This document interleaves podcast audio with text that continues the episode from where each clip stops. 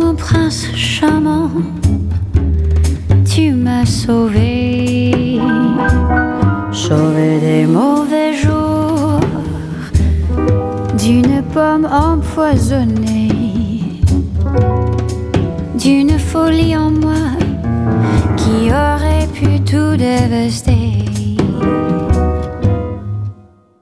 Cet amour si fort à la Hello，大家好，这里是日坛公园，我是小伙子。嗯、今天我又来给大家推荐一款酒啊，这个大家看来都知道我是一个爱喝酒的人了。之前给大家推荐过一款桂花小麦啊，一款精酿啤酒。那今天呢，推荐一款桂花米酒。呃，这个米酒是苏州的一个特别著名的酒厂钱一兴酒坊他们出产的。那这个钱一兴酒坊，其实在一百多年前，一个很著名的博览会啊，就是巴拿马国际博览会上还得过金奖。呃，说到米酒呢，它还真是源自我们国家的一种酒啊。然后呢，在我们国家各个地方，尤其是南方啊，很多地方都会去酿米酒。呃，大家可能现在知道的更多的可能是日本的清酒啊，那它的技术也是我们中国传过去的。那日本的米酒呢，酿造的原料呢一般是大米啊。那我们国家的米酒一般来说酿造的原料是糯米啊，尤其是在江南地区，比如大家很熟悉的黄酒啊，用的就是糯米和这个鉴湖水。那我今天给大家推荐的这款桂花米酒，它用的原料也是糯米，呃，而且呢，它是一款浊酒，也就是没有过滤过，不是那种清酒的样子啊。呃，之前这款酒拿到我们办公室大家试饮的时候，啊、我喝下第一口最大的感觉就是柔 啊，这款酒非常的柔顺，无论是口感还是它的味道啊，到进嘴之后都非常的柔顺，而且里面带有不是很浓啊，很隐约的桂花的香气，喝起来很舒服。呃，这款酒呢，常温喝也是没有问题的，那它加热喝可能会更好喝。这马上就到中秋节了，吹着凉爽的秋风，喝着这个非常暖口的桂花米酒，然后赏着月， 我天，感觉有一种古人啊大诗人生活的样子，是不是？嗯，所以我也把这款酒推荐给大家。那现在这款酒呢，也已经在我们日坛公园的集市“日光集市”正式上线了，大家也可以关注我们日坛公园的微信公众号啊，就叫“日坛公园”。点开之后呢，下面有导航栏儿，直接就有“日光集市”的这个导航，点击进去就可以找到这款酒了。那与此同时，我们近期还上了一些其他的产品啊，也欢迎大家过来看一看，因为有巴厘岛的腰果儿，还有德国产的一款葡萄酒也很好喝啊，就是 而且是一个很特别的酒，因为这个酒单宁度比较低，也很适合大家直接饮用，也不用进行长时间的醒酒啊。与此同时，还有很多好吃的好喝的都在我们的日光集市上架了，大家没事的时候可以过来逛一逛，逛日光集市，喝桂花米酒，一起过中秋。 Oh mon amour,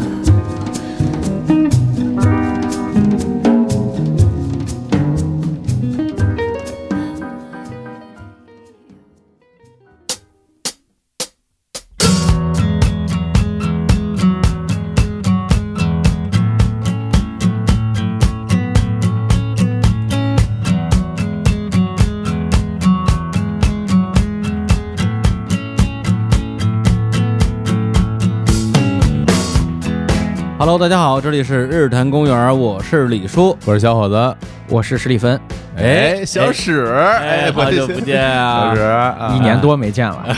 哦。如果是十里分的话，那真的是一年多了不是吧？是这样的啊丫特别贼，哎，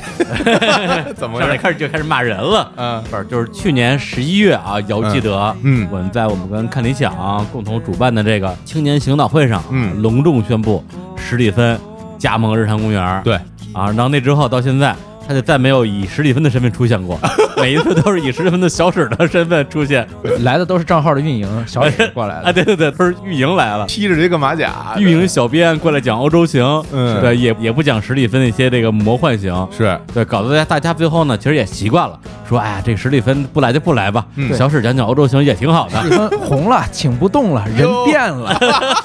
日坛公园过气了，膨胀了啊！膨胀了。史蒂哎芬 啊，好歹说史蒂芬不来，那我们就听这欧洲行的续集，是也不错啊对，聊了三集了。到现在还没录完呢。昨天还有人在群里说呢，说这不是欧洲十六国吗？嗯这啥时候能聊完啊？还有人期待这个有有有，昨天还有人在群里呼吁呢。哦，然后我一看，我说，哎，我说行啊，这嗯你不是要小 史吗？感觉我那个运营水平还不错，是吧？啊，经常能顶一阵儿，是吧 能？顶一阵儿，顶一阵儿，反正比你个人，我觉得还是有点儿有点儿厉害， 呃有点儿厉 有害点儿厉害。啊是小史虽然没有史蒂芬这么高的知名度，对啊但人家是吧，是博览群书，嗯，是吧？有知道这么多这个全世界范围内的啊，这人文、历史、地理知识，这史蒂芬这知道啥呀？就是最重要，真的，一人家好请，二人家录节目不犀利，是吧？嗯人家夸夸夸录了好几期，你看史蒂芬录完一期，人家也不见了。对哎人家每次还做特别多的功课，一哎次做几万字儿的功课，是哎是呀是真是。对，而且史蒂芬关键在于他这个节目啊，就是他他自己这个节目啊，嗯叫什么史蒂芬的魔幻之旅，魔幻之旅啊，不好意思，好久没看了啊，我也不知道最近都 聊了啥。所以这就让人寒心地。哎为啥我不来？每次都让运营来，因为每一期你们的节目我全都听，而且听不止一真遍的。呀，对，因为我拍视频，包括剪视频的时候，其实是一个非常孤独无聊的状态。嗯啊我就想听点什么 嗯，啊！每一期节目我基本都是从头听到尾，那就只跳过中间的音乐和音乐节 目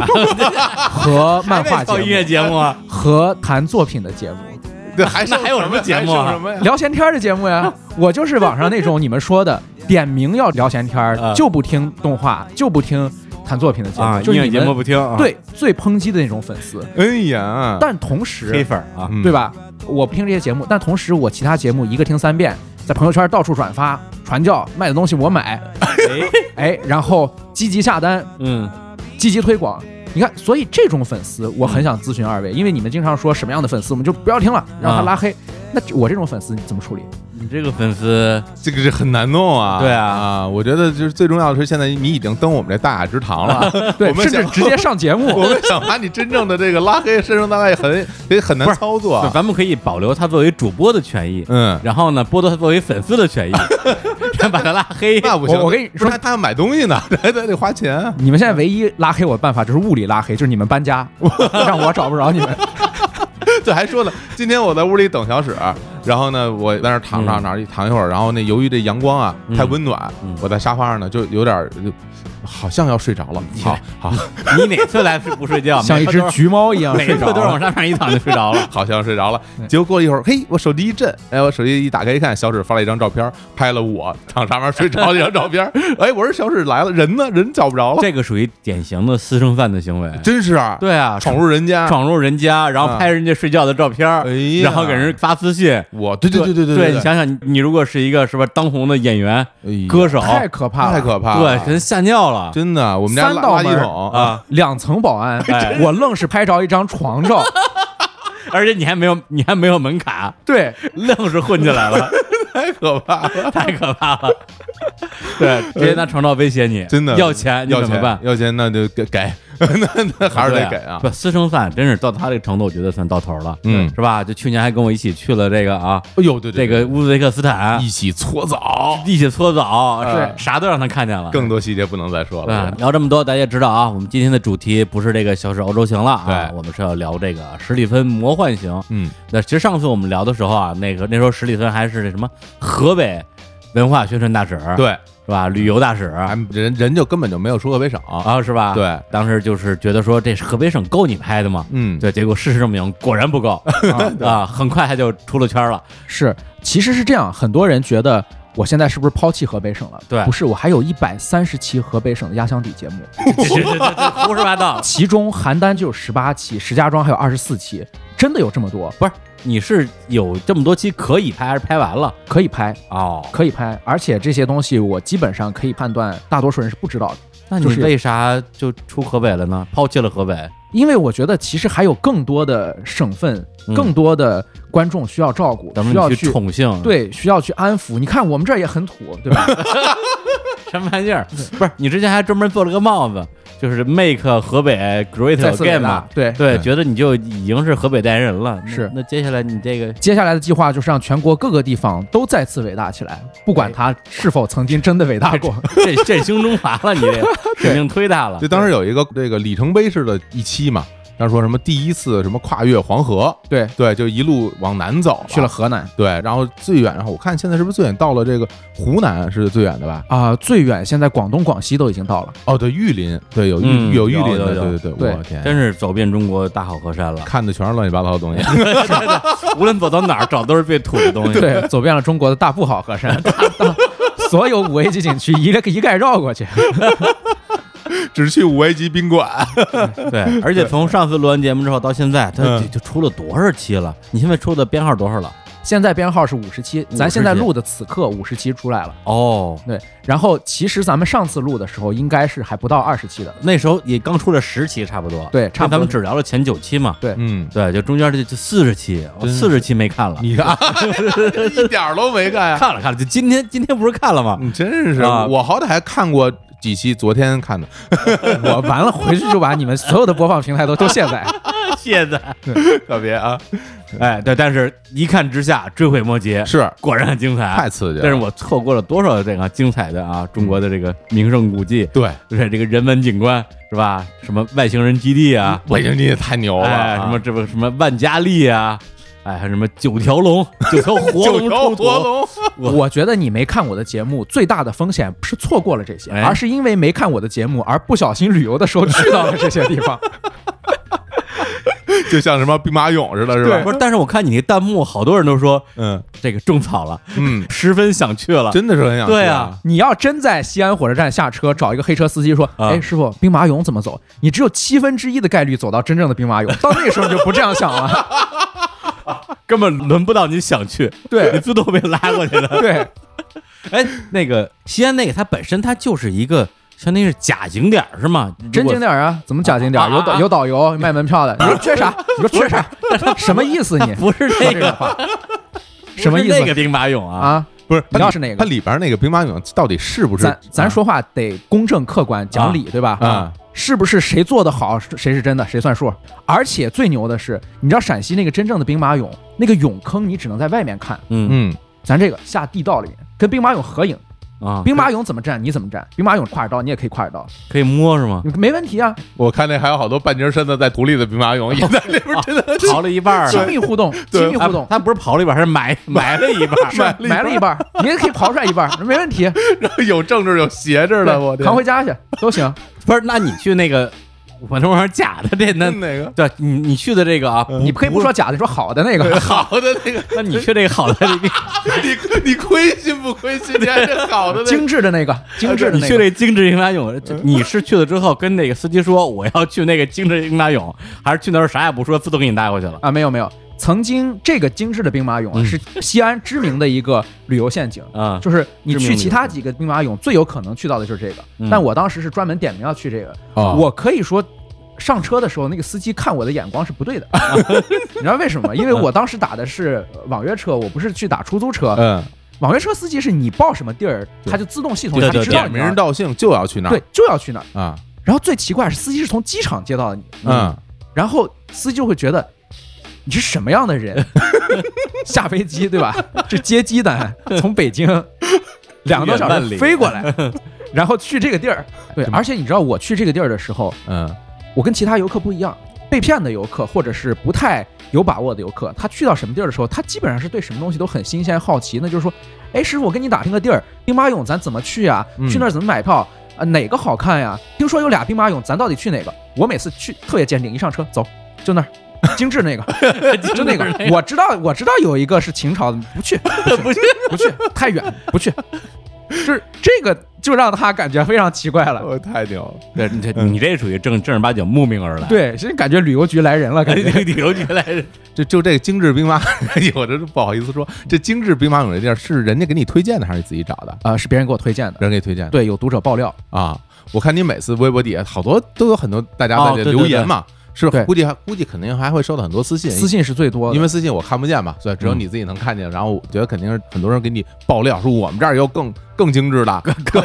更好的、 更好的。我见过最多的就是坚守自盗，就是啊自己胳膊肘往外拐，说那个地儿那个大乌龟嗯我设计的，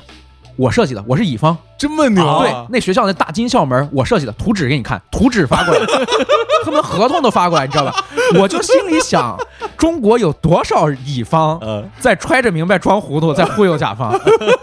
你们设计出来那东西，你们好歹自己审美这么健全，然后你们就设计那样的东西。那人家甲方说了算，甲对方嗯说了甲算，啊方拍钱我就要这个高端呃什么，我就我就要精致的，对要精致，要要彩色的兵马俑，对吧？对要要要什么埃及艳后法老啊什么，这种对一一陪葬的那种，特别绝，有啊特别多的什么建筑监理或者园林风景园林设计单位的人，然后给我投稿过来，我不能爆料人家啊嗯，啊但是这个真的是这样，而且这是小史的这个五 log 看多了以后吧，我就出现一个问题，嗯，就我老记混，就是、啊就是对因为他那里边那那些东西吧，就是谁跟谁在一起搭配都对，我觉得对，也都不对，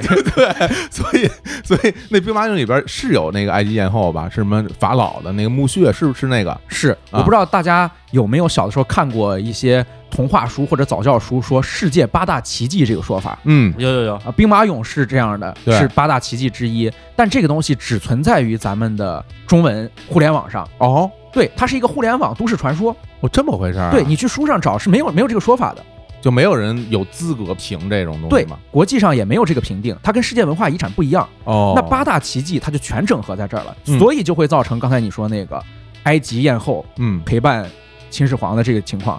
还亚历山大灯塔、对罗德岛石像、嗯巴比伦空中花园全在里面，哦，而且讲的真真的八大奇迹背后有什么样的故事。最给我印象深刻的是那个胡夫金字塔，嗯胡夫金字塔里面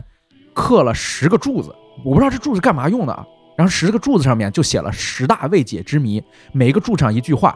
就是说在埃及金字塔里面曾经出现了什么样的未解之谜。说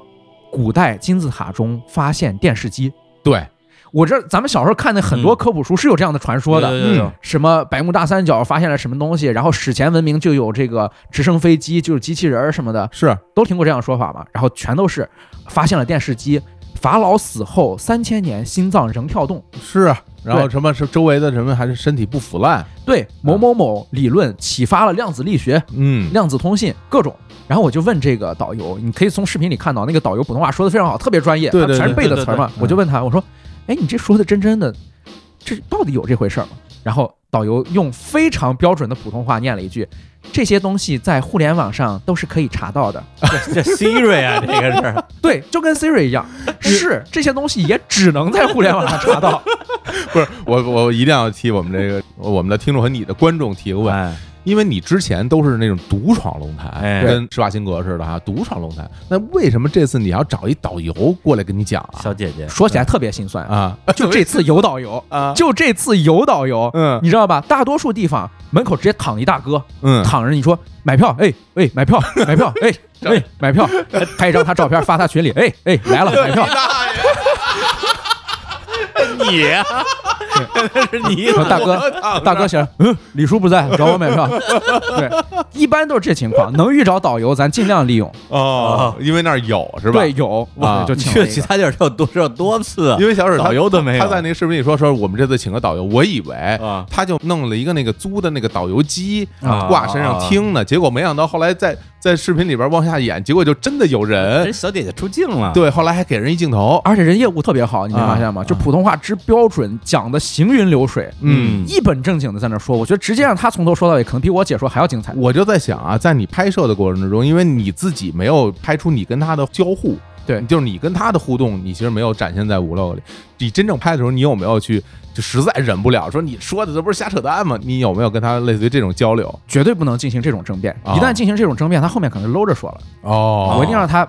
畅所欲言，敞开了瞎说，敞开了瞎成说为。你的素材啊对，然后我还会 我还会提问，我说，哎，这个八大奇迹到底是哪八大奇迹？哎，嗯，巴比伦空中花园怎么评上的？人罗、嗯罗德岛石像这么大，古埃及的人是怎么把它运到跟金字塔放在一起的？嗯哎他都能答出来，都差不多能答出来。太牛了！但但我觉得里边最牛的其实不一样的人就是那灯塔，对，那灯塔是一摩天大楼啊，对那完全是一个现代建筑，里边还有什么发光二极管，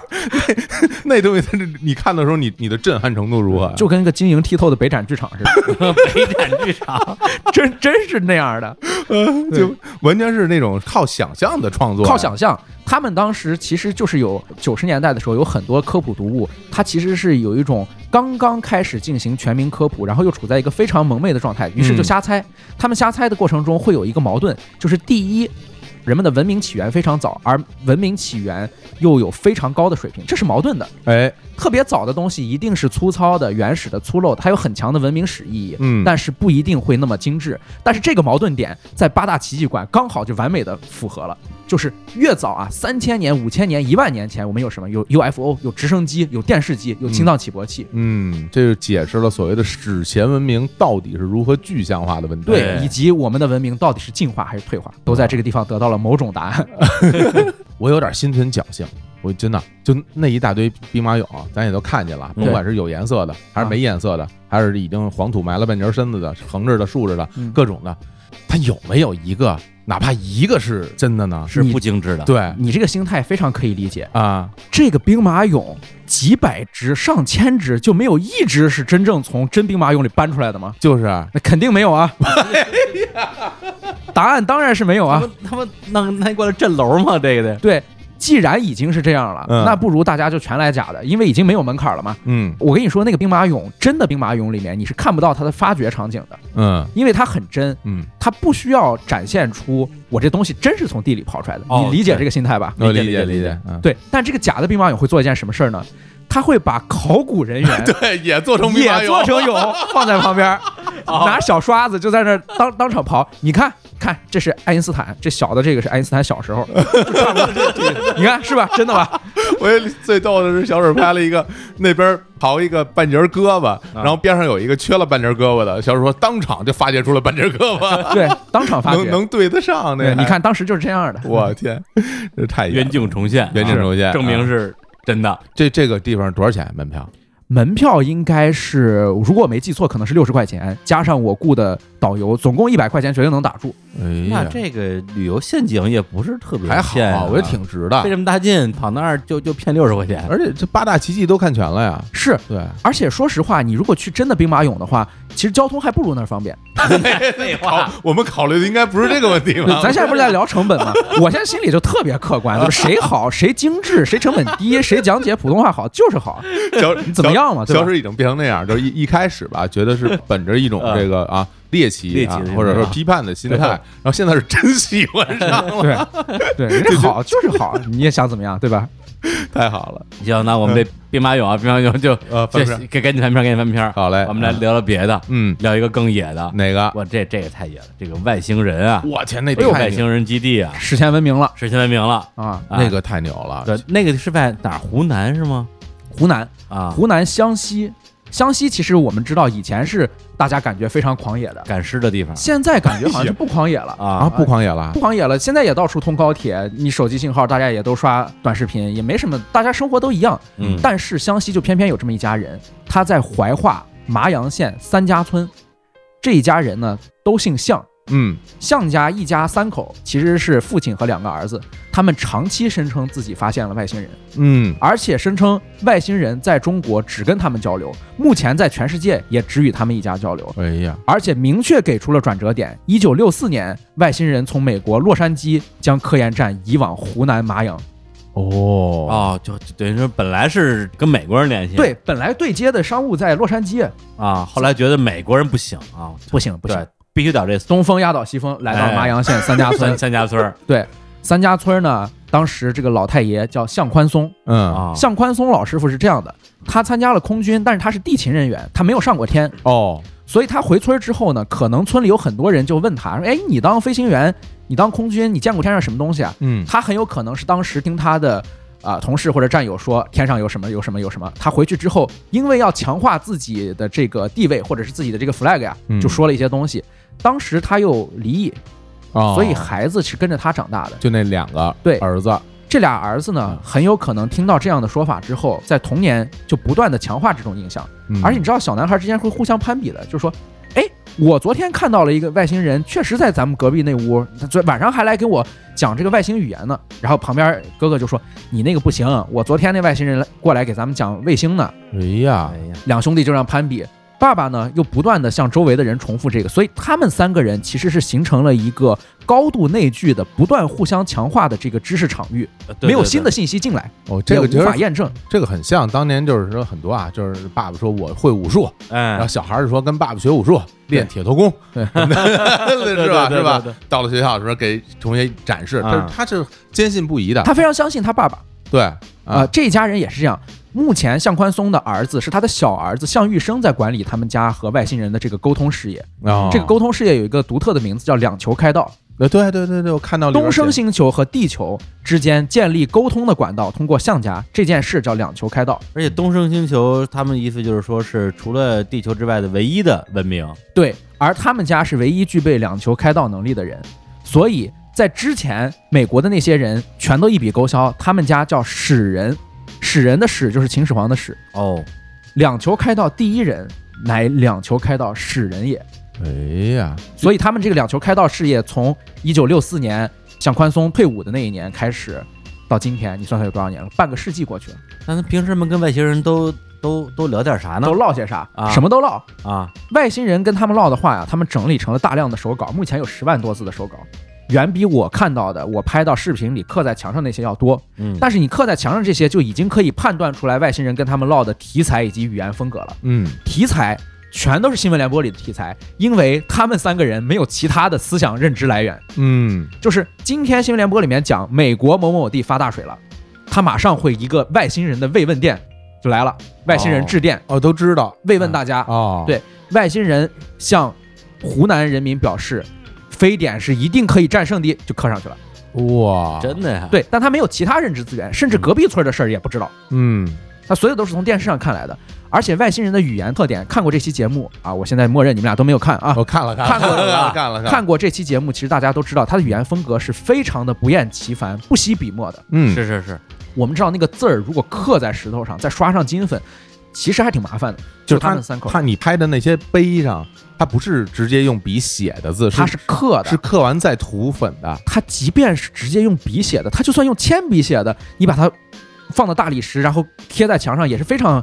麻烦的劳作。哎呀但他们完全不厌其烦，他们会这样说话，比如说：“我告诉你，地球人，你不要不相信，我诚心诚意的在说。嗯，”我前面说这些字儿，你觉得有任何意义 吗？ 对，既然你什么诚心诚意诚意的发问，我就大慈悲的告诉你，对， 对他这种动不动就这样的话。你现在去看我的视频，摁住暂停，还能够发现大量这样的话。都刻在那碑上，嗯对对，对，对，就就是多废话，好多废话，特别多的废话，然后说。我知道你不相信，我也无所谓，我就是告诉你这个道理。啊对对对对对对对，说到最后，就之前那个有一段已经说急 了，说急了，啊怎么急的说呢得外？星人说急对了，啊，真把外星人说急了。啊，当时那天代表他 跟呃这个向家人沟通的外星人叫李啊观音，李观音是外星女皇，是外星级别最高的哦沟通代表。外星女皇当时就一个什么事儿急的呢？就说我名字是叫李观音，但是凭什么你们地球上的人就把观音称为观音菩萨？嗯，你知道这个其实是一个认知跳跃，是这一家人先知道观音菩萨，才把外星人叫李观音的，因为他们觉得观音很厉害。对嗯对，对他反过来用观音的口气说：“你凭什么就觉得观音就是观音菩萨？观音应该是我们东升星球的李观音才对。啊是你们盗用了我们观音的名”字，是，你看这跟《盗梦空间》似的。哦，然后他就说：“你凭什么说我是观音菩萨？”且把我塑成一个女人的形象，那么大一摊坐在那儿，我本人身材有那么差吗？ 我有那么胖吗？就连续发问，嗯，就说：“请问哪一个塑造观音的厂家见过我李观音的真容哎呀，入戏了，你看看，啊？”入戏了，就是破口大骂，嗯，还破口大骂什么呢？说你们地球人脑袋瓜里哪装得下科学二字？哎呀，哎呀说的非常好啊，这对个，反问啊，问号大这问号这也。太犀利了，这个对啊，然后，地球上的载人航天，在我们东升星球看来，只相当于人类放了一个热气球。你说你怎能不搞科研？我来协助科研，你人却当笑话看。你不研行吗？问号。哎呀，，对，而所有这些语言都被刻在了石碑上，所有都是以石碑刷金粉的形式呈现的。太牛了，就是它那个整个占地面积是有多大？啊整个的占地面积，我觉得得有一千平米以上。它是一个那么大呀？不是不止一千平米，我觉得是在一百亩，一百亩，就是它是一个中等规模的校园啊，那么大。它还包了半个山，山上其实不是他们家的地，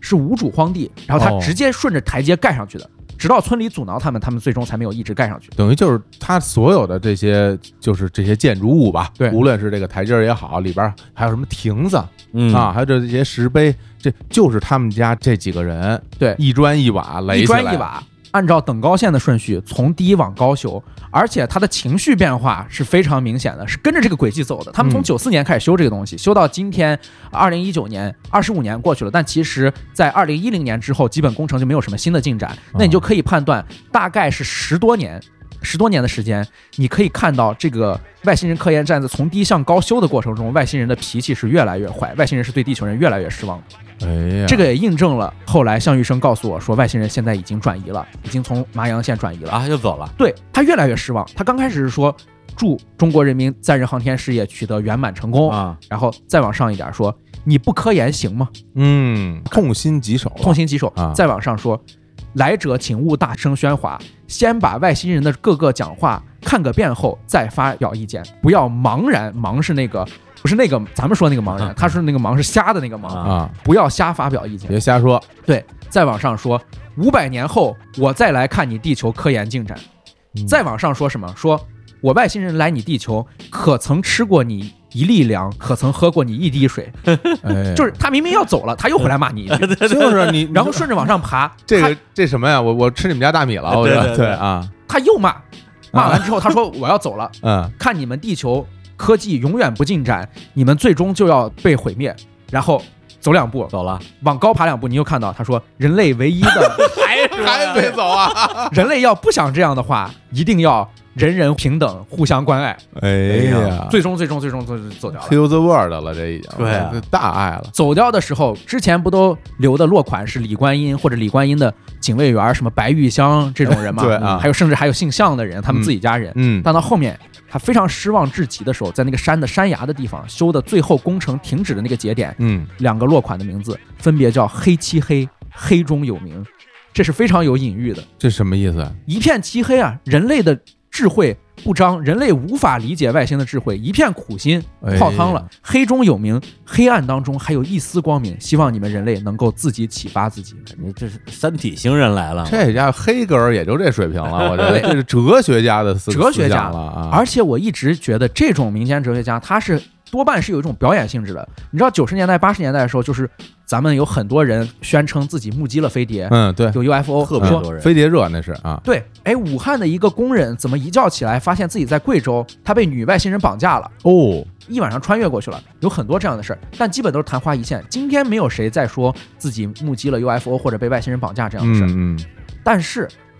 项家至今还保持着每天晚上在家中与东升星球人开会的习惯。哎，他们不是走了吗？走是走了，但问题是，啊，目前还有很多的手稿和科研的东西都留在这儿，嗯，还是需要把这些东西都传下来哦啊。这些手稿，项羽生曾经自己开了博客，整理出来很多。他出网非常早，有博客，有微博，他都整理了外星人的一些讲话，并且把外星人留给他的一些黑科技，全都定在了外星人科研站里面那个不二店，就是里面最大的大店的，定在墙上，嗯，门口挂了一个那个大铜锁，哦，锁车的那种，然后说有很多的贼人惦记啊。你如果一旦能把这个铜锁撬开，你就基本掌握了人类社会通关秘籍了，这降维碾压呀、我天呀，于是我提出想去进去看一看，啊，然后项羽生说，现在可以进去，但是进去之后你看不到这些科技成果了，因为我们哥俩把他拉到院门口，一把火全烧了。因哎为这些东西一旦被外面的人发现，以人类现在的德性，这是不好的，人类配不上这些东西。嗯他怎么都能把这事儿给说圆了，哎，咱咱们这个认真讲一下嗯啊，咱们认真讲一下，因为大家也都知道这之前聊的有点笑谈啊，关于他们家这这家人。首先，就以你跟他们的接触，你觉得他们的那个精神状态怎么样？非常正常。一是非常坦诚，啊二是非常正常。啊他待人接物是很客气，并且说的这些东西啊，你除了能够找到他内在的不合理之外，他没有什么逻辑上的矛盾，嗯他没有天上一脚地上一脚说，哎，那个外星人怎么怎么样，一说到外星人就开始跳起来，精神状态不对，完全都没有。他说的非常平静。哦哎，昨天晚上就是上面又来了一个人，哦跟我说啊，你到后面去再准备几把椅子，我们晚上可能要来开个会，嗯就这样说的，跟我们谈论正常工作场合是一样的。哦而且最牛的是，湖南麻阳那个地方啊，出产两种水果，嗯，冰糖橘和猕猴桃，哎呦，都是好东西。对，都很很爱吃嘛，很好吃。项玉生自己在微商，在朋友圈里面卖冰糖橘、卖猕猴桃，卖的非常好。就是说明他还是有这个有生活的，就是有生活，而啊且是有这种生存能力、经商能力的社会化程度非常高，啊，社会化上面毫无障碍。就是说白了，就是他不是几个这个一看就是癫狂的人，然后关键是我见到了他的孩子，嗯，他孩子当时在看古装片儿，然后我说能不能叫一下你的父亲和你的叔叔，我们跟他聊一下。来了之后聊一聊，我就说那你们接过了这个父亲的遗志吧，使人使人的遗志成为了使人二代目，跟这个东升星球建立这种关系。那以后这种世代友好会不会代代相传？嗯会不会让孩子来接手？他说啊，孩子现在还需要上学，这些事情他们太小还不懂。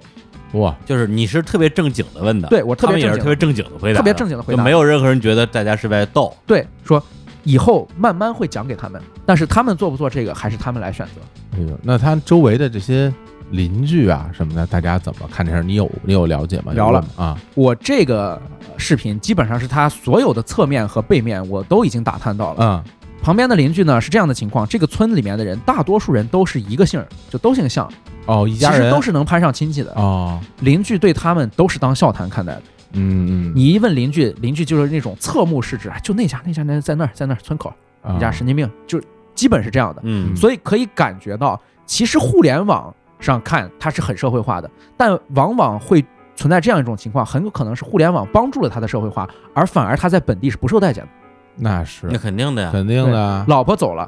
哦，当时项羽生就跟我说，老婆不理解我没有关系，两球开到这么大的视野，我个人牺牲是无所谓的。家里条件不好，你不跟我没有关系，我就是要把钱全都投到这上面。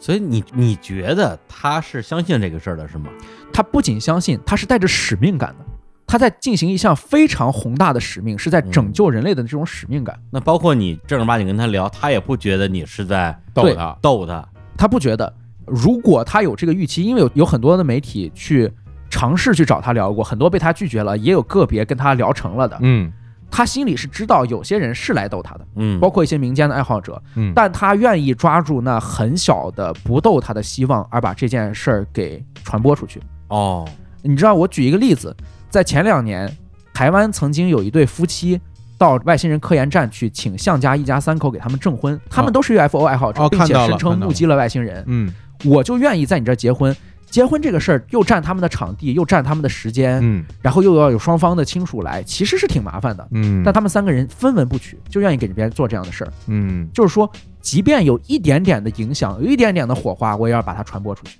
哎呀，这个事儿真的嗯感觉心里面感觉很复杂哈。心情很复杂嗯你，说，就比如说，咱都不说在那个湖南啊，这什么麻阳啊，你就说在咱们咱们俩住的家附近、啊有这么一主啊，有这么一家三口，然后干这个，你说嗯我们心里会怎么来看待他们？其实我觉得可能估计跟他们那些村里的街坊亲戚是一样的，觉得哎对这不是这家神经病对是吧？他们你干这事儿特别不靠谱，对。对但你架不住人家投入了两代人，对，三个人，花了好多钱吧？对啊家庭也离散了，嗯花了不少的钱。他们家现在的房子是朋友借钱给他们盖的，整个收入水平在当地属于中等偏下。嗯，但是是十几年就持续的投入这个外星人科研站。一进门的时候，那个来者须知不是说不要让大家茫然发表看法吗？是后面还跟了半句，说我为什么不采纳很多人的建议，把它搞成旅游景点收门票呢？因为外星人是不能我们用它来赚钱的。外星人根本看不上你地球的这些物质，外星人要想拿就全拿走了，外星人不挣你这点门票钱，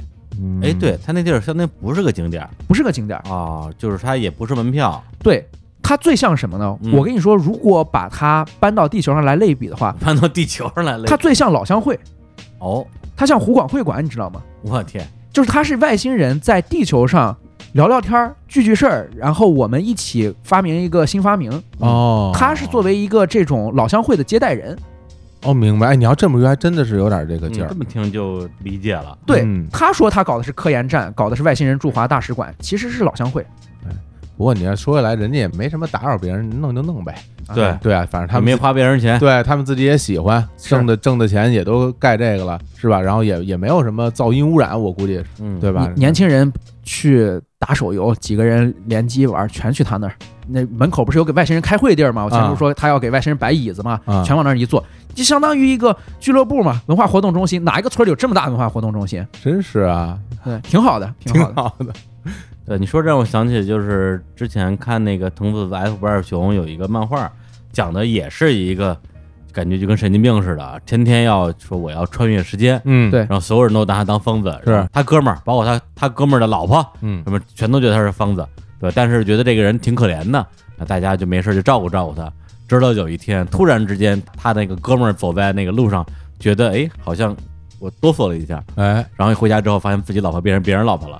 就是说明这个这个哦就，他这个研究成功了，成功了，对，说不定哪一天啊，哎，这外星人啊，嗯就从这个叫什么三家村儿啊过来跟我们来对接了。李观音老师，啊李观音老师来了，是那是是，回头请李观音老师到上我们节目聊一聊。行，我我看行，那到时候可能还得我去对接 那我们这个依依不舍的离开了这个啊东升星球东升星球啊，这什么外星人，他是叫研究站是吧？研究站科研站，科研站啊。那我们来下下一个这个更厉害的地方，嗯，这是我可能是看的这些视频里边我我印象最深的。代表了人类文明的最高水平。对，就是 就是我们就是那个湖南什么叫什么我长沙万家丽万家丽，我天啊，这这地儿，这地儿是应该是不是在城市中心啊？是不是在城市中心都不重要啊我们关键要讨论宇宙的中心 和地球的中心是不是长 沙，这个最重要。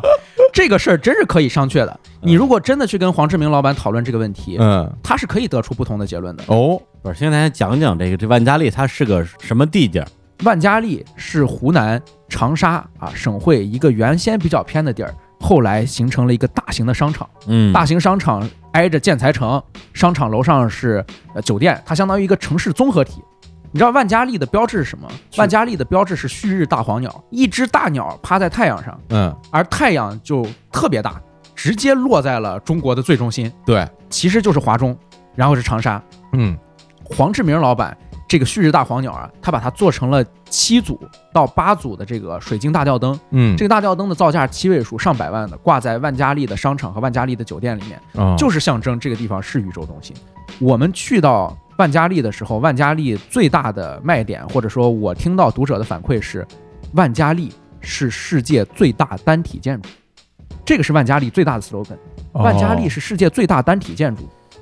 你知道，如果不是单体建筑的话，会有比它大的。嗯故宫比它大，故宫不是一个建筑嘛？哦是一叫堆建筑房子群是啊吧？单体建筑意思就是说它是独立的，对它它不是一堆的建筑堆在一起的这种。对，说实话，我的视频里已经拍了三个世界最大单体建筑了，哦，我还搞过投票，不是，他们都说自己是世界最大是吗？对，呃但是万家丽比较恐怖的一点是，万家丽周边有万家丽命名的立交桥，门口的路叫万家丽路，万家丽站地铁地铁站 四个口出来都是万家丽。不是这么大影响力啊！我还以为这个就跟那什么宇宙人中心 一样，就是这个这个这老板叫什么志明什么志明对 你 黄志啊黄黄志明，就是他自己有钱弄的一个东西呢，这都能影响到路名站名，对对说明对这影响力忒忒大了。我就这么说吧，万家丽楼上是宾馆客房，嗯，这个客房一般都是一个走道，两边是房间，对吧？对，这是最直观能看到它的直径的，因为你在商场会被柜台挡住嘛。嗯，我就想问问大家，二位主播去住酒店的时候，房间是几位数？比如说你住十一楼六号，这房间应该是幺幺零1106啊对吧？对，四位数，对吧？四位嗯对数，，一般就是四位数吧。你住的是十一层的第六号房间，对吧？嗯，但是在万家丽，你很容易住着十一层的第一百零六号房间幺幺幺零六，因为房间号是五位数的，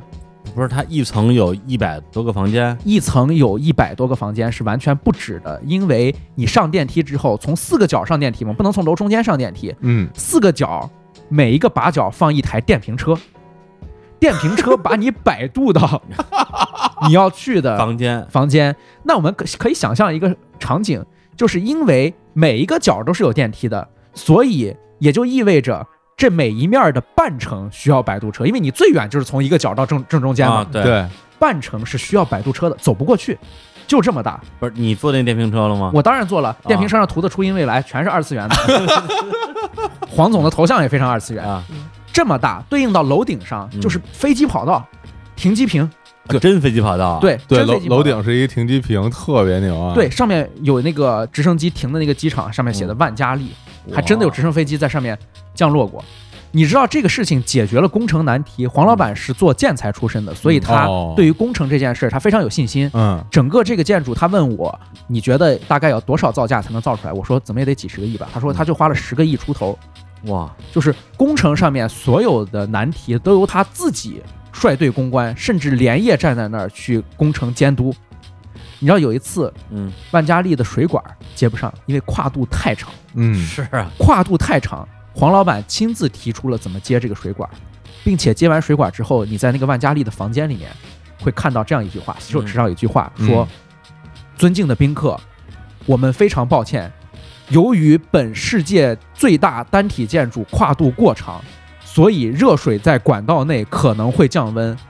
所以您的水温会稍受影响，哇，这是大到什么程度？这是解决方法呀，这不是解决方法呀，不是，呃他水管接不上，他指导这个水管接上，人人至少接上人了，至少接哦上接了，上了可能就有点有点远，但它不合理到热水能跑成凉水，不是，我就是我就我就说呀，泡成凉水你不能给人家过来住店来了，嗯说因为我们这管太 长，所以热水要降温，您那您忍忍，那你忍忍，你想住世界最大单体建筑还想怎么样？呃我们去万家丽的时候吃饭，嗯黄总请我们吃饭，啊，每黄总还请你吃饭了，对呀哇，你见过黄总，我见过太黄总，大了，太牛了，黄总的每一个包厢，呃，每每一个包厢，每一间包我厢是这样命名的：天啊，新加坡、马来西亚、泰国、埃你及、看人约家旦、嗯，美国、英国是这样，它它是按全世按界按国家来按国家来的哎，有中餐厅，有西餐厅。嗯啊，所有的东西你都可以品味到。就这么大的一个酒店，你想想它的这个规模，它的影响力。我们看到一栋楼的时候，很多楼上面有钟塔，嗯可以报时嘛。钟楼一般情况下，大家能够见到钟楼是几面儿，很多是一面儿，就是临街的这一面儿有一面儿钟嘛，啊，对吧？对，也有两面儿的，嗯，也有四面儿的。对我们符合一个立方体的结构就是四面儿的。对，但是黄总在万家丽的每一个角上修了一个四面儿的钟楼，每个角有一个四面钟楼，你可以想象，每到一个整点儿，在万家丽这一站会发生什么景 观？所有的东西就全响，了是吧？会有十六个钟表报时，而且这个工程，黄总为啥要打造成这样？嗯，黄总说：“我要打造什么呢？我要打造千年建筑、文化建筑、作品建筑。”哦，他用这三个建筑来形容他打造万家丽的这个观念，他是有自己的观念的。因为我看你从这个地铁里出来，对然后那个应该就是万家丽的那个购物区域吧，是。然后后来你拍的那些那些藏品吧，或者说是那些文化那些文化，或或者那些那个文化的这种塑像，我操，我都说不出， 我我都不是那个就就那好的，就那些精美的。精对致的，精致的那些就东就，西他那些精致的东西放在几层 啊？那些精致的东西啊啊，，我把我急坏了，我这 是在购物 中心啊啊上面，他他这个购物中心这样的，地下很多是餐饮，地下餐一饮层啊，是餐餐饮饮，啊楼上也是餐饮，然后嗯再往上面就是它这些好的东西。啊，你会在观音和财神那儿就是正在瞻仰呢，你就闻底下这个麻辣香锅、呃酸菜鱼的味儿就上来了。哦，它它不是说单独一层全是这些好的，它是每一层都有一些好十一层世界文化大观园，就叫这名字。哦，对，那那大观园是单独一层，，对，括号世界最大帝王馆，我就想世界还有哪还有帝王馆，还有第二大吗？难道？是啥叫帝王馆啊？，对，世界文化大观园（括弧世界最大帝王馆嗯，里边是啥？里面是帝王啊，帝王这是啥话问，的帝王是啥？三皇五帝，从传说上古的那些啊皇帝啊蚩尤什么都有，都有盘古就全都有，而哦这雕的像模像样，每个人都不一样，我也不知道咋复原出来的，哦，都都是中国的是吧？都是中国的，哦，也有一些这个古代的皇帝，或者是比如说呃五代十国的、嗯，魏晋南北朝的，有些皇帝那个画像他吃不准，他就直接拿一个那种那光荣的武光将，荣的武将，对，无双三国无双就直接 弄弄日过来本。光荣公司出的这些这些游戏里边那个全头用上像，了，全用上了嗯。十万佳丽的设计公司搞的。我在说这个事儿的时候，嗯黄总置之一笑，嗯嘿嘿，就是这么回事儿，差不多是这 个意思。他他这个人心胸非常宽就这阔，么回事。你看人家这个胸怀，对。 我天，我的一个朋友，就是这个作家廖信忠去的时候，发现万家丽所有的字体，就是这个文化大观园里面，黄总都设计成了小人儿，就是万的那一横是一个人躺着，万那一撇是一个人歪着，哎呦，所以你就难免会看到一些人的造型会非常奇怪，两个人搂在一起或者什么的。嗯，黄总毫不避讳，在我们再次重访的时候，黄总亲自指给我们看，你看这俩人，你看这形象是在干什么，对吧？嗯这俩人录播客呢，你看，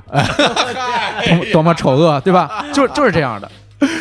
我刚才说哎万家丽这建筑为啥修的这么大、这么壮阔？是啊它是要打造一个千年建筑，这个建筑要千年不倒，永远的立在不败之地。当时黄总在视察建筑基地的时候，他的设计师跟黄总讲了很多啊，说你看我在这儿给你省了材料钱，我在那儿给你省了啊，成本，然后百般讨好黄总。黄总当时说：“我是建材行业出来的，怎么省成本，我比你清楚的多。你看，我送你八个字：嗯，少动脑筋，多放钢筋。哎呀气魄呀，这气良心气企吞业山河气呀，吞山河，这必须结实啊！对，黄总有一个观点嗯，他的高论是：中国现在房价高，年轻人买不起房，为什么？因为房子质量不好，我们建一建就要拆，年轻人房价越来越高，流离失所。看我盖出来千年建筑，首先就万家丽这样的，最大、最强、最硬。嗯，文化建筑，什么叫文化建筑？我世界文化大观园，你能看到世界所有的帝王。然后呢，他有一句话叫“一九二九路过神仙不离酒”，啥这意什么这意思呢什么意思啊？就是他发现啊，黄总有一天站在停机坪，在没有飞机的情况下站在停机坪，啊，不由得为自己伟大光辉的一生陷入了思考。自己的生日是以九字结尾的，嗯，而观音娘娘的生日、财神爷的生日、盘古的生日，据说不是九就是腊月十九，哦要不然就是二十九。你看，孔子、老子这些，嗯，嗯一九二九，路过神仙不离酒。嗯，黄总的哲学跟很多中年有钱人的朴素的哲学是不一样的。黄总的哲学是真正的分析哲学，甚至带入了很强的数学思考。比如说，黄总认为一加八得九，一百八十度的角拆开也是两个九十度的角，一加八得九，对吧？三角形嗯三十度加六十度是九十度，这也是九。三加六是九，嗯，四加五是九，就是乘法口诀上最后那一列加下来全都是九。九这个数字不 非常是废这废话话，不是废话，他妈对都必须是，对我这上上让你给我说懵了，我对，三加六不是我我还默默点头，嗯， 对对，黄梦说的 对，废话，懵给他我 妈的三加六当然等于九了， 这不九九表都不是九吗？对，全都是九。黄总因为这个伟大的发现，认为九这个数字不一般，不一般我不一般，哦，这是有神迹佐证的。带九了，在万家丽开业的那一天，嗯他曾经在直升机停机坪上搞了一个大型的舞会，或者说是一个酒会吧。那必须酒会酒，会带带酒啊，对哎，有一个酒会，嗯，但是那天不巧下雨，哦，下雨下的非常严重。你这瞅样直升机怎么降落？这怎么办？酒里你看酒滴水是吧？你举起杯咵全下来，这不行对吧？嗯混着喝容易上头。混水喝，雨水喝，对，嗯，底下人就来报告， 嗯黄总大事不好，要不咱们延期。黄总说没有关系，嗯，吉人自有天相，你看，没有问题。结果到晚上那个点儿上去之后，雨过天晴，哟，我天降祥瑞了，天降祥瑞了。我的天，黄总更是对这个事情深以为然。就嗯，估计下边那个柱子上都盘着一条白蛇，我跟你说，真的，黄总生活的地方嗯叫长沙市芙蓉区，嗯，长沙市芙蓉区，芙蓉是什么意思？芙蓉就是莲花呀。哎，嗯，但是今天去长沙市芙蓉区没有莲花，其实原因很简单，就是因为土地都开发了嘛，对啊，该做别的用了。那池塘、沼泽这种地方肯定是没寸有土了。寸金嘛，对，但是黄总自己的老宅里面留下了芙蓉区唯一的一堂莲花，这么牛，年年开。七月份，请你去吃藕，哎呀，就天芙蓉区的芙蓉就在他们家，祥瑞吧？回到现实，我我就想问问，那地儿有没有顾客，就是真的在里边购物或者什么吃饭或者什么的住店，，哎对有吗？有啊，非常多，非常火。长沙我们知道，很多人都、年轻人是很喜欢去长沙说喝奶茶、嗦粉喝奶茶，对吧？嗯，长沙有很多的网红奶茶，咱不给他打广告，不说什么品牌，哎，很多城市一个城市有一两家，或者某一个城市综合体有一家了不得了。嗯，这个网网红奶茶店在万家丽地下一层四家，因为它大呀，一个商场开了四家，地下一层开了四家，哦哦就哦就好像有时候在什么那个飞机场里边，嗯然后说喂你在哪儿呢？说我在星巴克呢啊，你在哪个星巴克呀 啊？对同一个机场里边有好几个嘛，不是？或者是这个北京的这个大的火车站南站南站里边边，啊，对，什么那个老李饺子， 八家老李饺子，说你在哪家啊？找不 着，是你你你可以想象，它是人气是非常旺的。哦而且我做这个视频人之气后很，旺啊，其实人气更旺了。 哇，不光是因为有很多人看了我的视频，黄老板他自己呢，因为想借着这个事搞一把营销，嗯是他开了一个微博账号，然后天天疯狂搞抽奖、抽啥？抽钱，现金啊！你看人家，你说， 一等奖五万，二等奖三万，哇三等奖两台 iPhone 叉，四等奖总统套房一晚， 就是是 iPhone 叉已经是三等奖了，我 隔三差五就抽，我隔三差五就抽。他那个粉丝量两个月超过 我，哎呦，那我觉得这个这个我获哎都想去抽一抽获奖专家石老板应该去抽一下黄老板的这个不是奖，他只能他只能中当地人的奖， 当地人没有粉丝，每每一次抽奖都抽着自己石老板儿小鹿儿，教主，教主，全都是笨，抽奖都是全是笨老人。老板，我再也不抽奖了，这件事儿唯一可证明的是抽奖真实有 效，确实是微博开出来的。 太少。我天，不是他他那酒店本身贵不贵？ 他这酒店贵，但是啊我认为贵的有道理，物超所值。 因为为什么呢？因为这酒店大跟你没关系，啊，对啊，广厦万间，卧眠七尺，你住这一间房大跟你有什么关系？对啊，嗯但是这酒店提供一种我把它称之为饱和式服务，哇塞，哦就这怎跟么着啊饱和式火力攻击一样。嗯，饱和到什么程度？你如果离开房间五分钟，会有服务员过来给你把床单换了，所有东西重新叠一遍，嗯五分钟，所有步操全部搞定。我靠，我靠，就是他，你不能离开这 房间，你离开我得在那儿看着是 吧？马上给你复位，你离开这房间，马上复位，饱和式服务，而且还会干什么事儿 呢？他会拿你的那个浴巾嗯折一只小猫或者小猴子，趴在你的床上，然后给他贴两个红眼睛，红眼睛上有两只旭日大黄鸟，太吓 太吓人了，太牛逼了，太牛了我！想去住，啊最擅长叠的是狒狒，我不知道你们小时候有没 还有能看出猴子跟狒狒的区别啊？不一样啊？你们小时候玩过没？那种布的那个狒狒，就是它两只手可以抱在一块儿，那个是胳膊特别嗯长，能粘布的上那个然后一个掉一个，一个掉一个，有啊的窗帘儿那个扣儿也是那哦样的，嘛。那可不是我们小时候，那是你小时那候是。你小时候啊，对，你们中年的 时对候，， 我然后呢，他会把你的毛巾嗯叠成这样，一个挂一个，一个挂一个，每一个眼睛都贴上红的 旭日大黄鸟。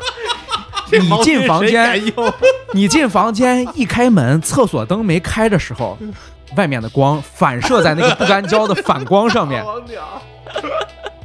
饱和式的服务最凶险的还不是这种，最凶险的还有啊饱饱和式服务是，你到那房间里面，我我不知道，我不知道在座的人住没住过五星级酒店啊？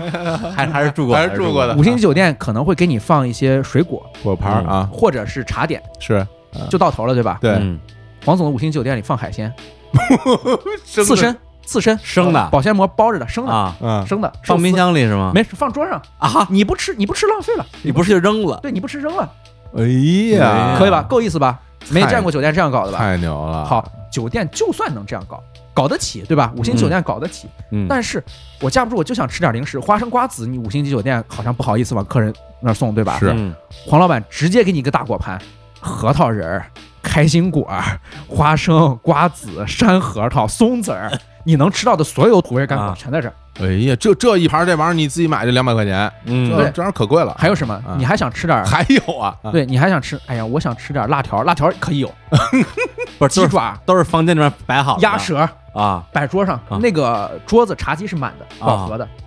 饱和饱和，对，这是一个饱和。嗯还有更恐怖的饱和，你打开一般酒店的那个电视，打开之后它不会立即跳到节目，它会有什么呢？酒店它会介绍是吧，酒店介绍，对，嗯放特别舒缓的那个轻音乐，对然后告诉你去哪儿做 SPA，然后健身在哪儿，游泳在哪儿，对对对，呃，有几个餐厅，嗯，讲这些。黄总一首歌《精忠报国》，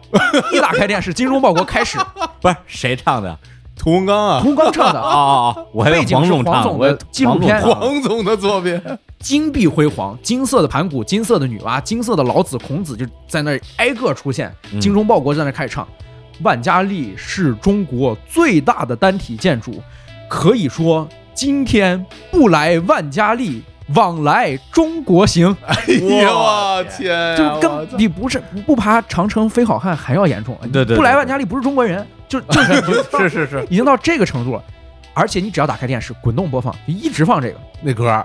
哎呀，二十一世纪什么最贵？是人才，是文化。万家丽秉承文化建筑的理念，打造千年作品建筑，就这样我。天。李我这李叔，再说咱们现在订票吧，对啊，种草了种草草种种太草了想是吧这太想去十了分想去了。哎太想去了，他那一我晚上多少钱一晚上不贵，啊他说七星级标准，啊？三星级价格三三星级价格，哎嗯那也就七八，百，很便宜啊，是吧四五百块钱就能啊住一四晚上。五百那太便宜了，太便宜这了不就快捷酒店价格吗？我刚才就是讲它这个非常宏大啊，啊！其实它的饱和式服务还非常贴心，哎呦，这一点一般情况下啊、我敢保证没有很多五星级酒店能做到。我觉得没有五星级酒店能做到。我这谁也不是他他这些东西谁也谁也做做 不不到，跟他到，怎么比啊？你你让让海鲜什么玩 意儿？ 在你离开酒店五分钟之后，嗯你要想一件事儿，就你到下楼五分钟，你可能还没有走到还电没梯走到口，电梯你呢，还没走到电梯，你还在初音未来车上坐 着呢。对，这时候你要想到， 我甩着葱呢，我还这儿。啊对，你要想到几 件事儿。儿第一件事儿，寿司换了；第二件事儿，啊，开寿心司还换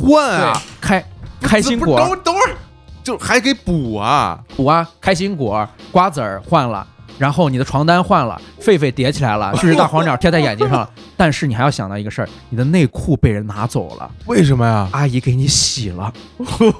这是妈一般的照顾， 这哪儿而且不你是说我妈都不能让他给我洗啊，这个酒店的洗衣袋儿，你不往里装，绝对不会有人给你洗，因为那是收费的。对啊对对啊啊，你胆敢把你的内裤和袜子放在不加遮掩、不锁起来的明 面上？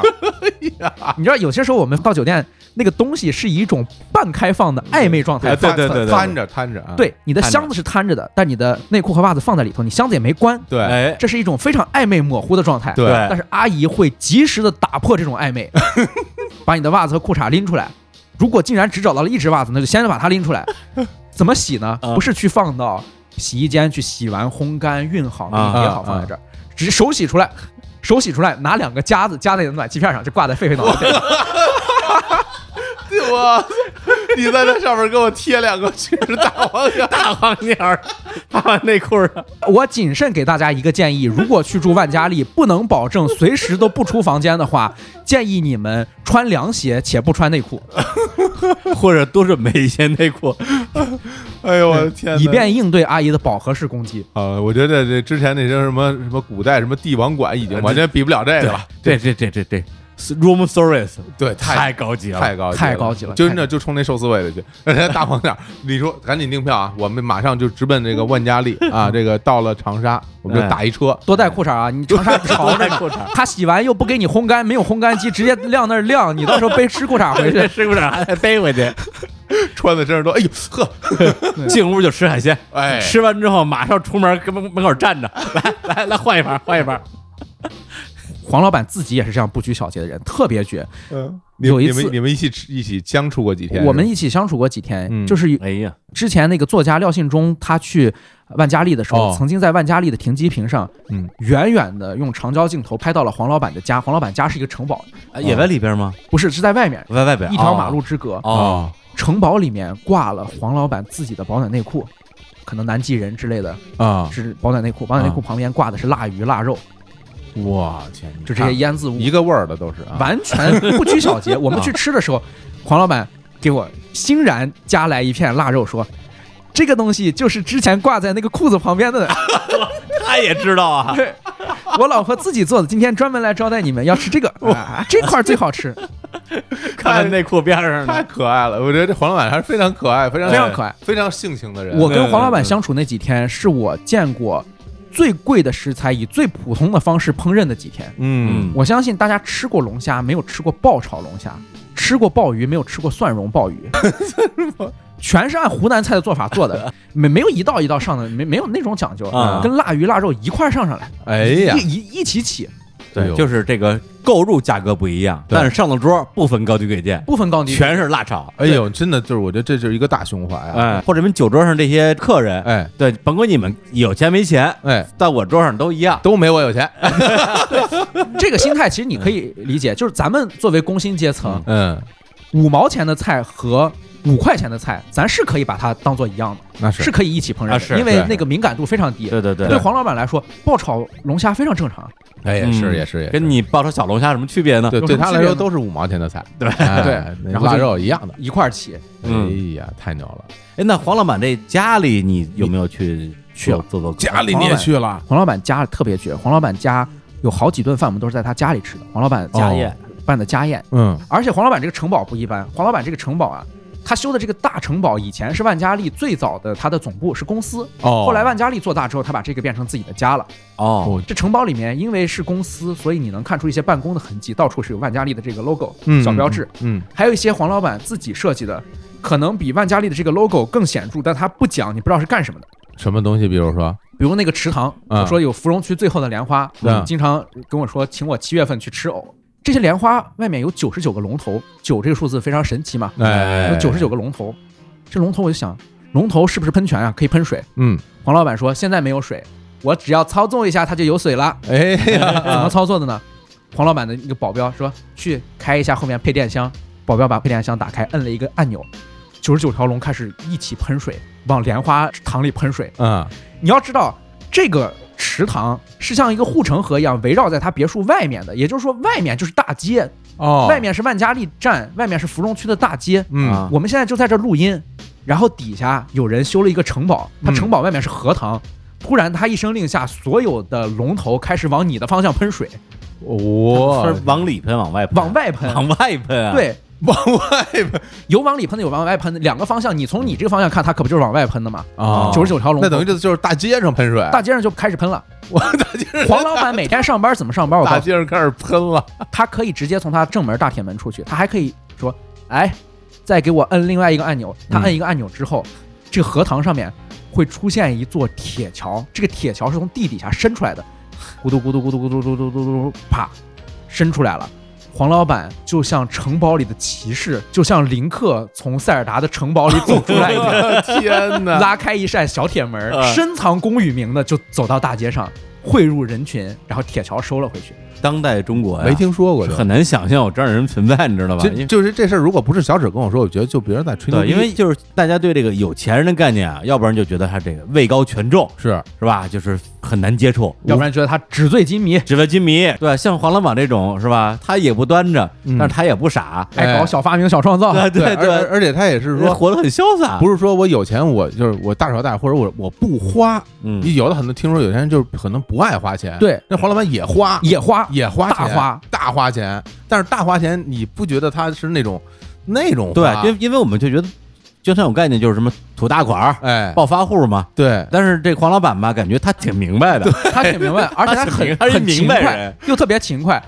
这对吧？就而各种矛盾体的对结对合对啊，对对，他很容易给人一种感觉，就是他会不会仗势欺人啊？他会哎不对会？对对对，他感觉啊这么成功，会不会他解决一些问题的时候，可能就会很粗暴，粗暴，嗯，对吧？粗鲁。但黄老板是一个非常爱动脑筋，并且从来就是说理，不仗势欺人。比如说，我给你举一个例子，万家丽那个大唐，我不知道你们还有没有印象，他那个大唐有一个各族民族大团结的一张巨幅的壁画，那可能是中国最大的现代壁画，贴在那儿，那里面有李嘉诚，啊，有刘德华，有周杰伦，啊还有成龙是吧？有成龙，啊，有黄老板。嗯，后来大家觉得黄老板贴在那儿不妥，很多人说了之后，黄老板就把自己涂掉，改哦成其他人，比如说改成罗大佑，改成其他人，他都无所谓。哎，你看看，然后这上面一些民族，比如说他确实不知道这民族的人该长什么样，然后从教科书上查到都是卡通形象，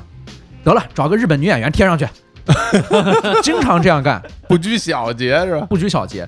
然后他的那个世界文化大观园里面不是放了很多蜡像吗？嗯，有一个艺人啊，咱不提他的名字，哎，湖南长沙籍的艺人，嗯那，跟黄老板按理说是老乡，对不对？对是黄老板如果愿意把你的蜡像竟然放在世界文化大观园里，是不是对你也是一种认可呀？哎然后这个艺人的经纪人工作室就找到黄老板说：“你不能塑造我们的肖像，因为啊我们有肖像权，哦你，塑造这个并不像。”黄老板马上把大观园里面所有的明星名字全都改了，啊比如说。我对着李志明塑造一个李志明，啊我就说这个叫这是李小明，我塑造的是李小明，叫黄志明，对黄志明， 然后这个就不是冯广建，这是冯小建，啊，呃嗨，对嗯你看着跟冯小建像，不是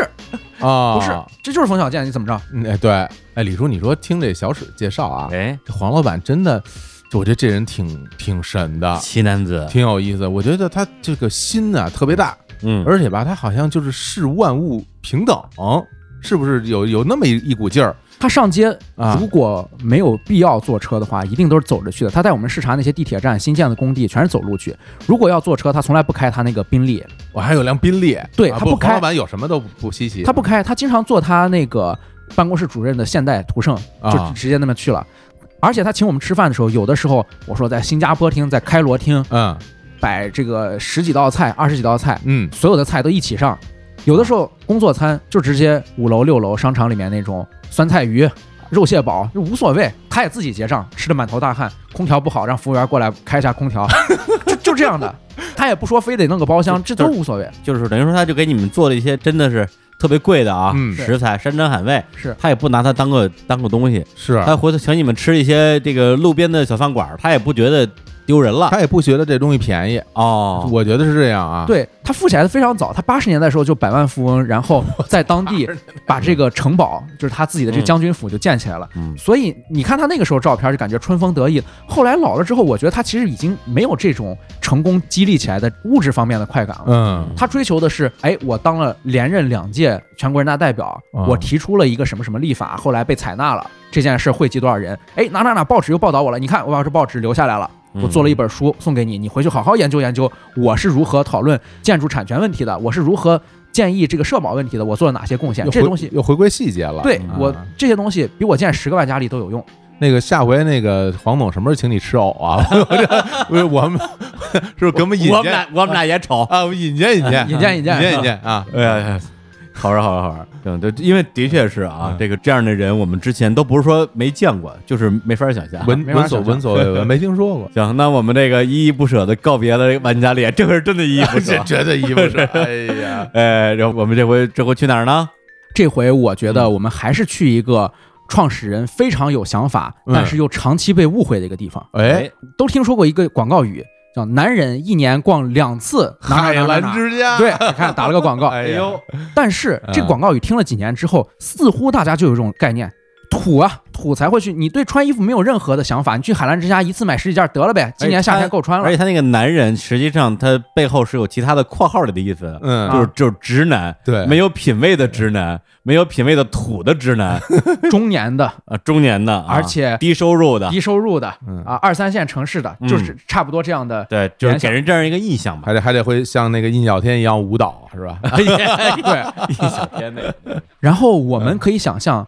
这样的企业很有可能就是在二三线城市，嗯熟悉当地的消费习惯，也具有相同的审美。但是我们一般想到高级的定制的成衣啊，高级的衣服都是从哪儿来的？从欧洲来的，对不哎对？嗯，海澜之家的老板就是一个非常喜欢欧洲风格的人，嗯他把海澜之家的总部叫做飞马水城，修建成了一个完完全全的德国在中国的飞地。 这这段我印象太深，哈布斯堡王朝的各种东西 啊，哈布斯堡皇室的江苏表亲，对对对对对，对，哈布斯堡王室终于在中国开了花。我去到那个飞马水城的时候，嗯，当时就听出租车司机说：“哎呀，这个飞马水城的老板是真的爱马呀，这地儿在哪儿？在江苏无锡，哦，在无锡。啊对，在无锡飞马水城，老板把这个地方之所以叫做飞马水城，水城我们一般会想到威尼斯，但所有的这个里面，除了有贡多拉船之外，嗯，都是按照德国，甚至是按照神圣罗马帝国来搬过来修的。哎呦，你就可以看到有很多的名马、名马车，酒店叫马尔岛酒店，然后飞马的购物中心全都是跟马相关的。出租车司机就告诉我说，老板非常爱马，老板不仅喜欢这种德式的、欧式的文化，老板喜欢骑士精神，嗯他真的爱到了精神深处。老板每天下午四点钟。要在海兰飞马水城亲自骑马跑两圈儿，我每就天下午啊，，对，这不是表演吗？ 这个因为我记我记看你那边啊，啊首先他养活马，但我觉得那那养马的地儿是不是室内啊？ 是那样。一格一格一格，然后每格里边都是一匹马，然后马都都是什么名马是吧？还不仅是名马，啊每一只马都配备了专业的饲养员，每一只马都有人给洗澡、修剪这个还有毛发型，发型你看都有奇怪的发型，啊，而且最关键是，它真的是把全世界的所有种类你能想到的马全收了，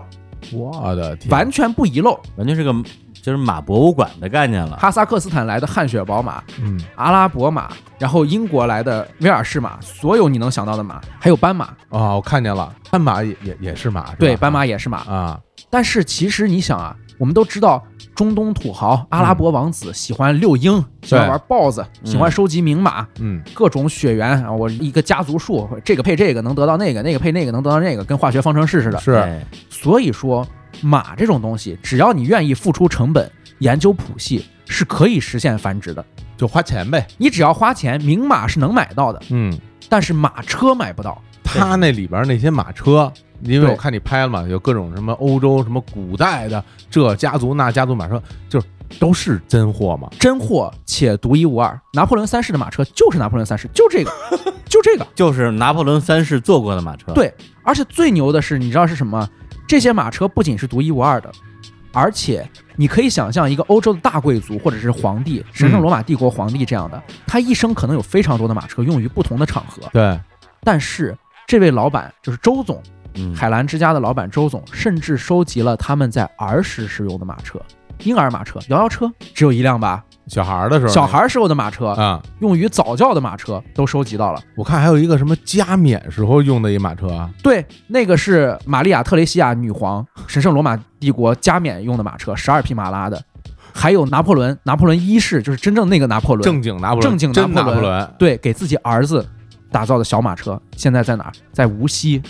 飞马水城。飞马水城。我天！我听着，我真的感觉，因为你老拍那些假货， 对，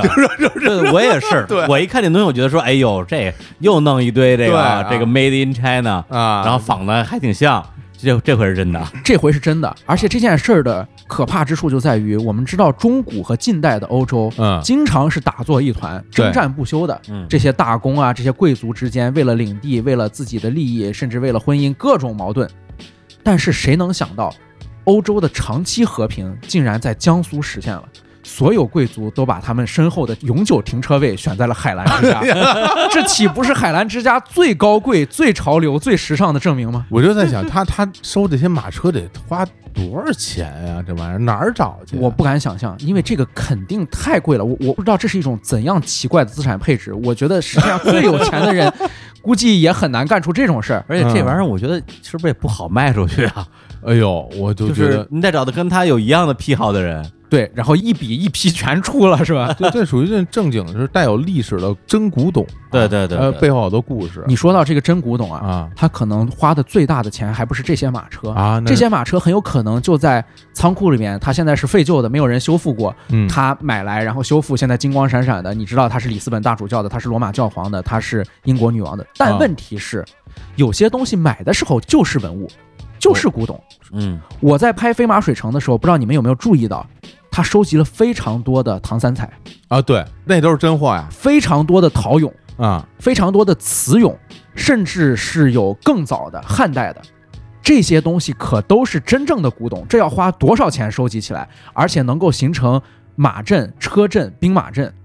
我啊天，我以为那那些都是现代工艺品啊，嗯那些全是真的。那都是真的。啊对这个东西，我更不敢想象它的价值了。哎呦，这糖菜，因为我看里边好多糖酸奶那个颜色都掉了，对啊，然后摆了一大哎堆，对，不太精致了。那都是从那个地里刨出来的东西，是啊，糖是酸奶都是随葬品，对对，对，然后在那儿摆着都是那种各种马的造型，我以为那是假的，那也是真 的。那些全是真的，马是真的，马车是真的，唐三彩是真嗯的，我天，你这么说呢，这位老板还真是有追求的，喜欢有追啊求，甚至他会追求那些与马相关的延伸文化。我刚才说了，这些非常贵的古董和工艺品是真的，嗯还有一些东西，比如说爱马仕、法拉利、人头马这些与马相关的奢侈品啊，，只要带马，只要带马法拉与马相法拉关，利跟马什么就是那关系 logo 是一匹那马 logo 嘛是一匹马呀，哦， 这些东西我也的是以天真品、真迹的形式存放在那儿的，这是与马相关的周边也得是真的呀。带马字儿就行了，带马字儿爱行马仕都行，代码且得高档，这我听着跟马三立说的相声似的，啊这种感觉，这只要带马就成。我是天啊代，码，而且得高档。我的天！而且他他还给他他儿子，是不他儿是子结结婚婚的时候专门是做了一匹马车，对 啊，你还别光羡慕欧洲的马车精然后上致，面还有 logo 是吧？对，人家这个中国国产马车真的不比那些真品差。这马车有什么呢？这马车有两个小天使，一男一女，象征着爱情。嗯，然后后丘比顶特上顶上是中式的那滑盖，滑盖， 圆的哎那种滑盖，有穗儿，汉朝时候那种那种样子对，啊。有穗儿。然后底下这个马车的车轱辘上，还有所有的减震弹簧上面会有一个小 logo，这 logo 上是两家的家徽合起来作为一个家徽，是新婚的新郎和新娘姓的首字母套在一起，两个 Z 套在一起的，就像劳斯莱斯那样，两个 R 那样套在一哎起。呀家辉啊呀，我的妈呀，太牛了！太贵族了，太贵族 了。但是周老板的贵族和这种啊复古骑士精神的追求，也不是一开始就有的。嗯哦，他有一个海澜之家的这个历史墙，嗯很多企业都有这种嘛，企业文化、光辉历史，啊，对，说半天这这是他们公司是吗？这是他们 公司。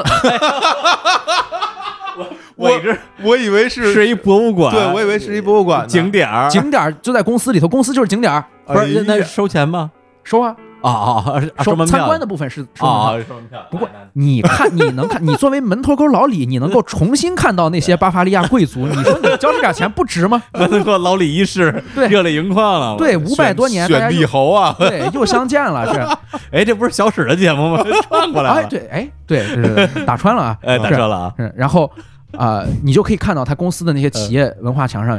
大概在八十年代末九十年代初的时候，嗯那个时候还是江阴的一个纺织厂，纺织三厂，哦，江阴呐，对啊，无锡下面的江阴。嗯然后纺织厂那个时候，周老板坐在那儿，穿着一个那会儿很多人爱穿衬衣，外面套一个毛背心儿，买卫星啊，对，毛背心儿。嗯周老板坐在那儿，一个大搪瓷缸子，嗯，后面挂着一把宝剑，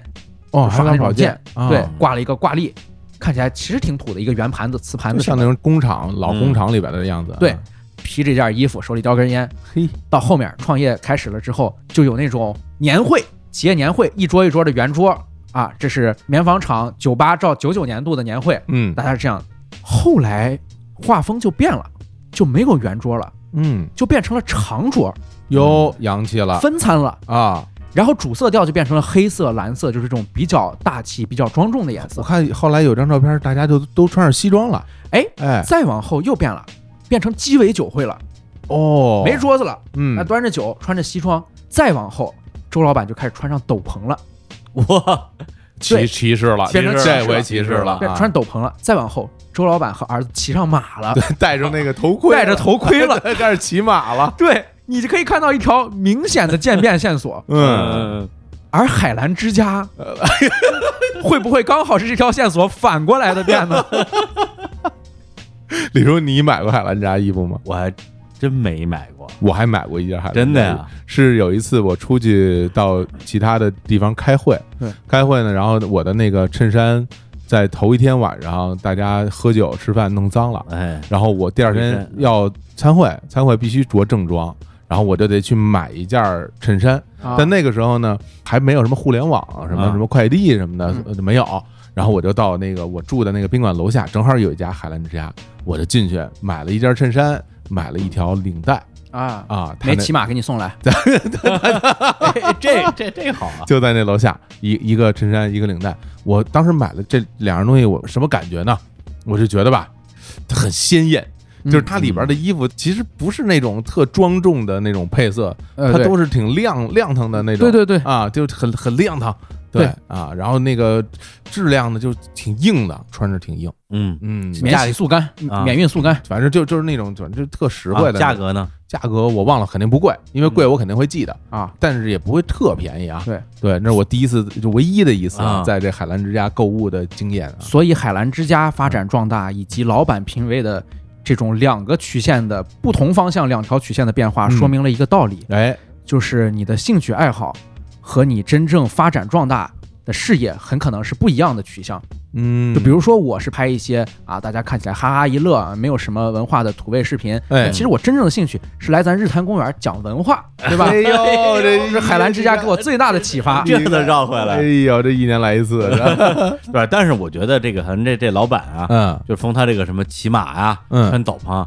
我觉得他很有可能是对这个服装的品味是有研究的，哎，是有讲究的，嗯有要求的，没准私底下穿的跟梁文道似的。没准儿对，但是卖的就是海澜之家，啊，对，，因为他那斗篷这玩意儿谁买啊？等于人就是兴趣是兴趣，买卖是买卖，对，兴趣是兴趣，买卖是买卖。对，你不能让全中国老百姓全都骑马穿斗篷吧？那是啊是，你得把你得把这个账算清楚。还真是，我之前看到的海澜之家所有的宣传物料啊，嗯无论是印小天还是梁朝伟，还是其他的林更新，所有的明星，嗯，几乎都是做一个美猴王的姿势哎，对对对对 对，蹦起来的，对吧？对齐天大圣感非常强。嗯但是我真正到海澜之家里头，海澜之家宣传马文化的物料是怎么样的呢？嗯，给你们大概形容一下，因为你没有看过那个视频，哎，是在海滩上，沙滩啊，沙滩非常白、非常细的沙滩上，三个女郎对白衣飘飘，骑着三匹马，然后一路往前骑，嗯，旁边是一艘大船，旁边的话外音就开始讲骑士精神，经过了血与火的洗礼，在现代战争机器和工业文明的面前逐渐衰落了。但是今天，在二十一世纪，海澜之家接过欧洲骑士精神的大旗，将它发扬光大。未来马文化必将属于东方，哎哎呀呀，哎呦，小婶记性真好，这都能背下来完全是背诵啊！不是，对这是在他公司内部放的吗？还是在电视放的呀？在公司的马文化的体验馆里面啊，所有的游客都可以去看。哦，也就是说，这老板他真正的内心的这个梦想，重新振兴马文化、骑士精神，骑士精神。对哎，老板把马文化研究梳理的非常的透彻，并且希望把它能够传承下来嗯。从最早人类怎样把马驯化作为一种劳动生产工具，到后来为什么草原的游牧民族可以一次一次的征服农耕区的民族，无论是在欧洲还是亚洲都是这样。嗯老板全都把它梳理出来。到后面有了骑兵，以及在二战的时候，波兰骑兵面对德国的装甲车是多么的悲惨，嗯以及后来骑兵落伍，淘汰出世界历史的舞台。再到后面，骑士文化的重心到了中国，到了无锡，到了江阴的海澜之家，全续上了。全续上了，从成吉思汗到周老板， 从蒙古帝国到海澜之家，闭环了，连上了，连上了。这就是一个这个文化的传承，文化 最终真真正传有文化，传到了这个无锡的飞马水 城。对，这就不是一九得九那么简单的事情了。 你你你还上人黄老板干嘛？哎呦，倒是一九得九。 这地儿离无锡这市区远吗？离无锡市区还是有点远，但是你从机场下来打个车，一个小时出头也能到。哎哎呦，我觉得太遗憾了。 跟跟那个司机说、啊说我要到海澜海澜之家， 司机又是一脸狐疑的表情。这在当地肯定算是就是大明星的地标性建筑，太明星了，对吧？太明星了，啊无锡海什么三国城、水浒城也不如这儿啊，我这完全不如啊！完全不如，没有办法比。 周边你就什么都看不到，因为是农村从老百姓手里买来的地，然后建的这个地标，所以你就看公路旁边一片农村，然后荒地，然后突然神圣罗马帝国、维也纳、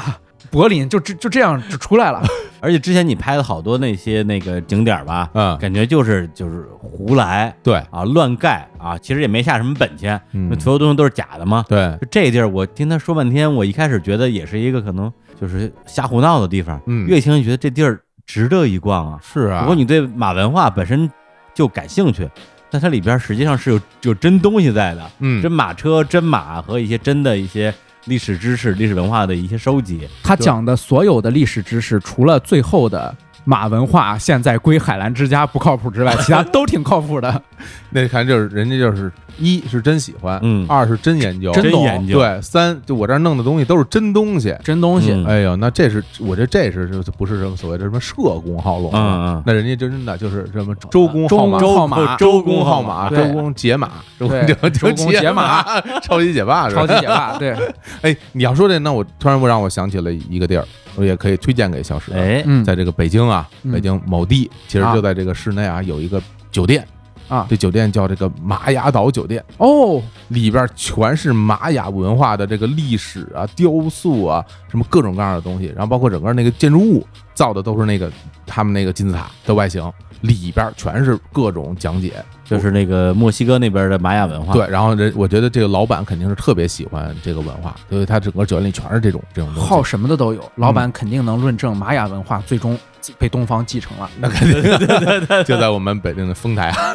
玛雅文化转移了，哎转移了，没有灭绝，嗯，回头可以邀请小史去那儿从那儿拍一个，对，哎可以可可以可以可以，嗯，行，咱们今天本来打算跟上回一样啊，再说九个景点儿，嗯结果这家伙，